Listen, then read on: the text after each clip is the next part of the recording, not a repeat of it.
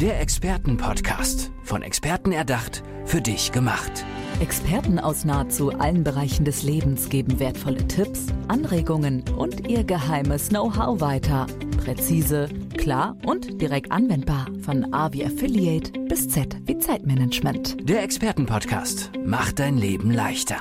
Der Körper merkt sich alles. Das sagt Silva Schröder. Sie ist Ärztin und hat ein Buch geschrieben über das Thema medizinische Traumata und auch eine Praxis, in der sie unter anderem Patienten und Patientinnen gerade in solchen Fragen mit Rat und Tat zur Seite steht. Schön, dass du hier bei mir im Podcast bist. Ja, danke schön für die Einladung. Jetzt lass uns ganz kurz schnell über medizinische Traumata sprechen. Es hört sich für viele Leute da draußen, die jetzt vielleicht keinen medizinischen Background haben, so ein bisschen abstrakt an. Ähm, was genau muss man sich darunter vorstellen?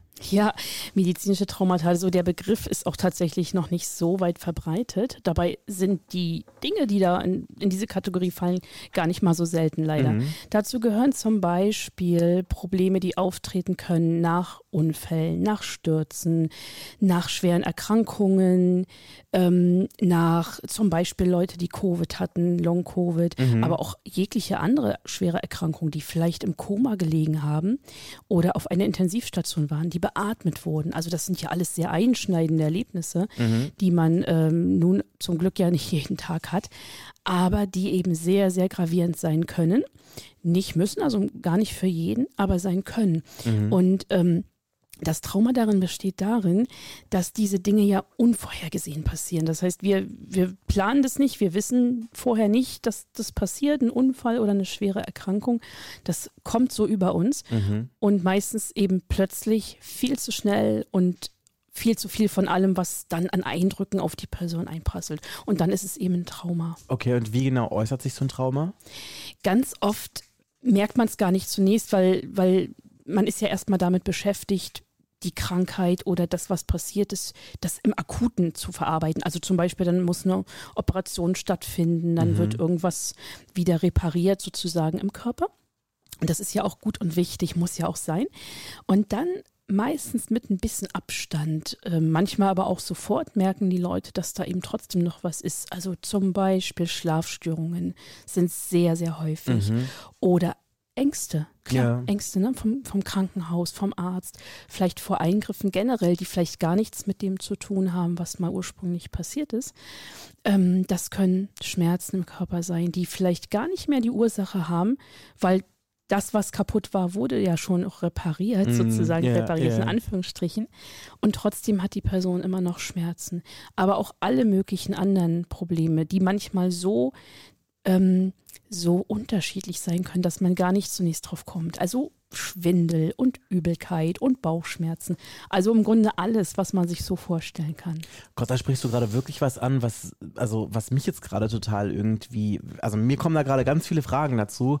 Zum einen halt auch, du hast ja gerade gesagt, es können ja irgendwelche Dinge sein, die entstehen, vielleicht sogar wesentlich nachdem diese Operation oder der Unfall gewesen ist, die vielleicht auch gar nicht so offensichtlich sind, dass da irgendwie ein Zusammenhang ist. Ja. Weißt du, ich meine, so Schlaf, genau. also ich meine, ich kann ja zum Beispiel, weiß ich nicht, eine sehr traumatische Entbindung gehabt haben ja. oder einen Autounfall gehabt haben und wenn ich dann irgendwie, äh, keine Ahnung, Albträume habe oder schlecht schlafe oder Schwindel oder so immer habe, irgendwie, was dann vielleicht total verzögert auftritt, dass ich das gar nicht so zusammenbringen kann, dass ich diese beiden Punkte gar nicht miteinander connecten kann.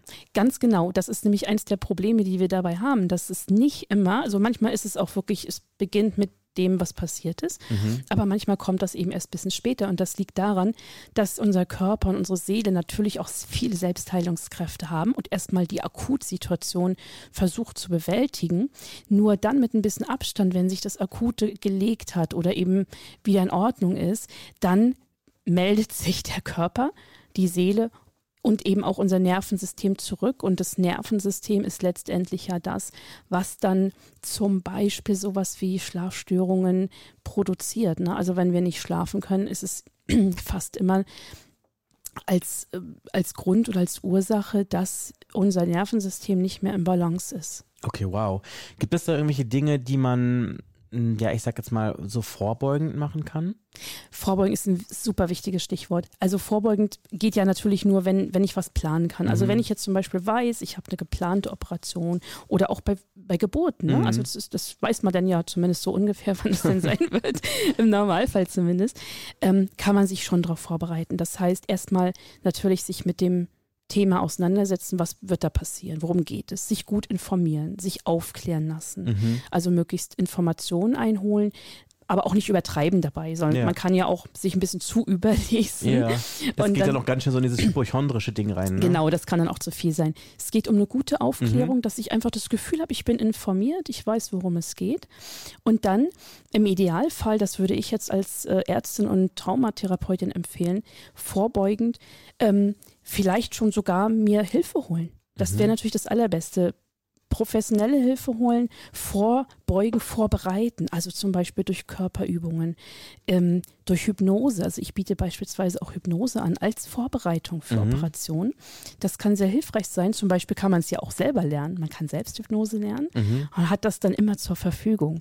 Es gibt aber auch viele, viele andere Übungen, also viele Körperübungen, die letztendlich alle helfen und helfen sollen, aber auch, das tun sie auch, um uns, wenn es denn dann soweit ist, also wenn wir es geplant haben und wenn das, das äh, dann ansteht, einfach uns vorbereitet in dieses Ereignis begeben. Das Mhm. heißt, dann ist es eben nicht mehr unerwartet, Ja. nicht mehr plötzlich und es rauscht also nicht mehr so einfach über uns hinein. Okay, also wir haben uns ja gerade schon mal darüber gesprochen, was man machen kann, um, ich sag jetzt mal, einem Trauma oder so einer Situation zumindest irgendwie vorbeugend zu begegnen. Genau. Aber wir haben hier, glaube ich, im Leben eine Sache gelernt, es kommt immer anders als erwartet und Überraschungen, Ja. Unfälle oder was auch immer kann es immer geben. Also da ist Genau. ja niemand vorgefeit. Was dann? Wenn es passiert ist und man jetzt irgendwie merkt, okay, da ist irgendwie ein Trauma oder da ist irgendein Thema bei mir. dann bleibt im Grunde, also natürlich, der Körper hat Selbstheilungskräfte, die werden auch da ein Stück weit funktionieren. Ähm, und je mehr ma- man mit Methoden vertraut ist, wie Selbsthypnose, Meditation, Entspannungsübung, ist es immer auch schon gut. Mhm. Dann kann es aber sein, dass auch das nicht reicht. Ja, also beim gravierenden Trauma, ähm, wenn ich jetzt an Menschen zum Beispiel denke, die unerwartet auf einer Intensivstation landen, ne? durch einen Unfall, durch eine schwere Erkrankung ähm, und es ist halt so, dass jemand dahin muss, dann ist das ja überlebenswichtig und ist ja auch voll notwendig. Das Problem ist trotzdem, dass wenn man auf so einer Intensivstation liegt und vielleicht beatmet wird und verschiedene Schläuche und Zugänge bei sich im Körper hat, kann das eben trotzdem sehr traumatisch sein. Und dann bleibt eigentlich nur, dass man sich eben danach Hilfe holt. Professionelle Hilfe im Idealfall, weil einfach wir als die Profis wissen dann genau, was wir da zu tun haben. Okay, was sich jetzt sicherlich ganz viele Leute zu Hause fragen werden, ist, sind denn alle Traumata, also zumindest medizinische Traumata, irgendwie heilbar? Ich würde sagen, grundsätzlich ja. Mhm. Grundsätzlich, wobei man das eben nicht im Einzelfall versprechen kann. Mhm. Linderbar auf jeden Fall, weil durch die Methoden, die man dann anwendet, durch die Herangehensweise, durch das ganz vorsichtige, langsame, sanfte Vorgehen, bewirkt man zumindest, dass das Nervensystem und der Körper und die Psyche, also das Ganze, wir sind ja ein Ganzes, wieder in ein Gleichgewicht kommt und Mhm. auch dieses Trauma, was dann passiert sein mag, langsam wieder aus dem Körper gelöst wird oder eben, wenn es nicht komplett verschwinden kann, also man kann das nicht einfach vergessen oder wie von der Festplatte löschen, Aber zumindest einen Umgang finden, genau, oder? einen Umgang finden, aber auch eben die körperlichen Symptome, die da sind, lindern, indem dann zum Beispiel der Schlaf besser wird, indem die Schmerzen vielleicht weniger werden oder, zu, oder manchmal sogar verschwinden. Also es, ich habe das oft erlebt, dass die Symptome, wenn man sie dann richtig und gut behandelt hat, auch dann irgendwann weg waren. Das ist aber nicht so mit einem Fingerschnipsen, Mhm. sondern das, das kann eben auch mal ein bisschen dauern. Ist ja eigentlich klar, wir wollen das sanft machen. Wir wollen denjenigen nicht überfordern, sonst wäre es wieder zu viel. Das hat, Mhm. hat die Person ja schon gehabt. Ähm, sondern wir wollen es langsam machen, damit es dann aber auch effektiv ist. Okay, wir haben uns ja, oh Gott, das sind so viele Fragen, die sich mir gerade auftun in meinem Kopf. Also wir haben ja darüber gesprochen, dass es die Möglichkeit gibt, dass du nach einem, nach einer medizinischen Geschichte, vielleicht nach einem Unfall, nach einer Operation unter Umständen ein Trauma davon getragen haben könntest. Genau. Ähm, dann ist es aber auch so, dass es passieren kann, dass, ähm, ich sage jetzt mal, die Leiden davon zeitverzögert irgendwie auftreten und man vielleicht gar nicht so genau weiß, ob man die Dinge irgendwie zusammenbringen kann. Ja. Mhm. wie oder wie ist das denn? Wie kommen Menschen zu dir und wie melden die sich bei dir? Beziehungsweise kommen die dann einfach und sagen, hey, ich habe das und das und dann stellt man im Gespräch fest, ja, das ist möglicherweise ein Trauma oder wie, wie geht es in der Diagnostik davor? Ja, also meistens kommen die Menschen zu mir mit mit ihrem Sorgenpaket sozusagen, ja, ja, ja, mit, dem, ja. mit dem Problem, mit den Symptomen, so nennen wir es in der Fachsprache. Und ähm, ich bin ja sehr erfahren und sehr spezialisiert auf dieses Thema. Das heißt, ich höre es oft schon ganz am Anfang und kriege so eine Idee in eine Richtung. Mhm. Und wenn ich das nicht habe, dafür gibt es dann eben die Anamnese, so nennen wir das. Also das heißt, dass wir uns erstmal unterhalten, dass wir, dass ich viele Fragen stelle, dass ich erstmal die Person kennenlerne, mhm. auch so ein bisschen von der Lebensgeschichte. Denn das ist ja auch das Spannende, diese Probleme können ja auftreten lange nachdem die Person das erlebt hat. Manchmal ist das schon in der Kindheit passiert, ja, so Kindheitstraumata. Und damit meine ich allgemein. Traumata, mhm. aber eben ganz speziell auch die medizinischen. Also gerade wenn Kinder im Krankenhaus sind zum Beispiel und nicht gut vorbereitet, nicht gut begleitet werden, kann das für ein Kind noch mal viel traumatischer sein, als es ja vielleicht für Erwachsene ist. Ne? Weil Erwachsene haben immer noch mal so ein bisschen mehr Resilienz, bisschen ja. mehr Abwehr, also psychische Abwehr.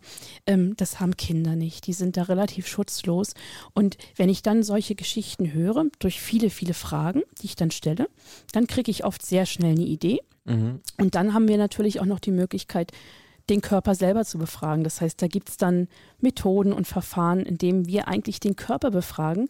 Denn nicht umsonst heißt mein Buch, der Körper merkt sich alles. Das heißt, der Körper speichert diese Erinnerungen, diese, diese traumatischen. Und selbst wenn die Person das schon lange vielleicht vergessen hat, was ja eigentlich ganz gut ist, ist es im Körper oft noch gespeichert. Und da mache ich mich auf den Weg, gemeinsam mhm. mit demjenigen, der zu mir kommt. Und wir schauen und äh, dann kommt man relativ schnell, kann man doch schon fast sagen, ja, kommt man relativ schnell dorthin. Und manchmal kommen dann auch Erinnerungen wieder oder die Eltern haben es erzählt oder so und äh, die Person kann sich dann sogar wieder erinnern. Mhm. Ja. Also es geht dann quasi, wenn wir jetzt äh, wirklich eine, ich sag jetzt mal, Diagnose haben, geht es dann meistens wirklich darum, dass dann zum Beispiel durch Meditation, Hypnose etc. pp. irgendwie zu lindern. Gibt es auch medikamentöse Möglichkeiten in diesem Kontext oder eher nicht so? Die gibt es natürlich auch, aber die, Sen die würde ich sehr, sehr sparsam einsetzen. Mhm. Also wirklich nur, wenn es darum geht, mal für eine bestimmte, sehr überschaubare Zeit mal die Person ein bisschen zu entlasten. Also mhm. einfach damit, vielleicht gerade in Akutphasen, wenn es gerade richtig schlimm ist. Ähm, normalerweise kriegen wir das aber ganz gut ohnehin mhm. oder in der Kombination. Also das heißt, jemand hat vielleicht sogar schon Medikamente, die die Person schon nimmt.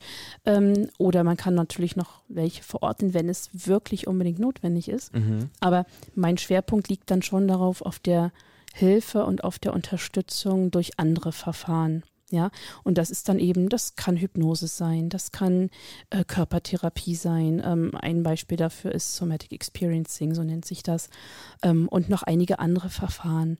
Und natürlich ganz viel Hilfe zur Selbsthilfe mhm. als begleitende Unterstützung. Also das, was die Menschen dann einfach auch zu Hause machen können und auch machen sollten. Ja. Das ist dann so ein bisschen immer die Hausaufgabe, die ich dann immer noch mitgebe.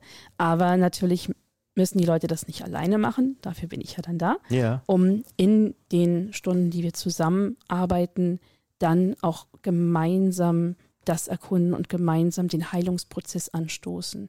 Die Heilung selbst passiert immer aus der Person selber, das ist klar. Also der ja. Körper hat auch immer sein eigenes Tempo, die Seele hat ihr eigenes Tempo. Insofern dauert es dann immer so lange, wie die Person das wirklich gut verkraften kann. Mhm. Nicht zu schnell, nicht zu viel auf einmal. Es gibt noch eine Sache, die hast du mir hier im Reingehen zugeraunt. Ich bin mir gar nicht sicher, ob wir, ob wir es vielleicht gerade so ein bisschen angeschnitten haben schon im Gespräch, aber auf jeden Fall weiß ich, dass du mir im Vorgespräch ganz kurz eine Sache so im Nebensatz äh, ja, erwähnt hattest.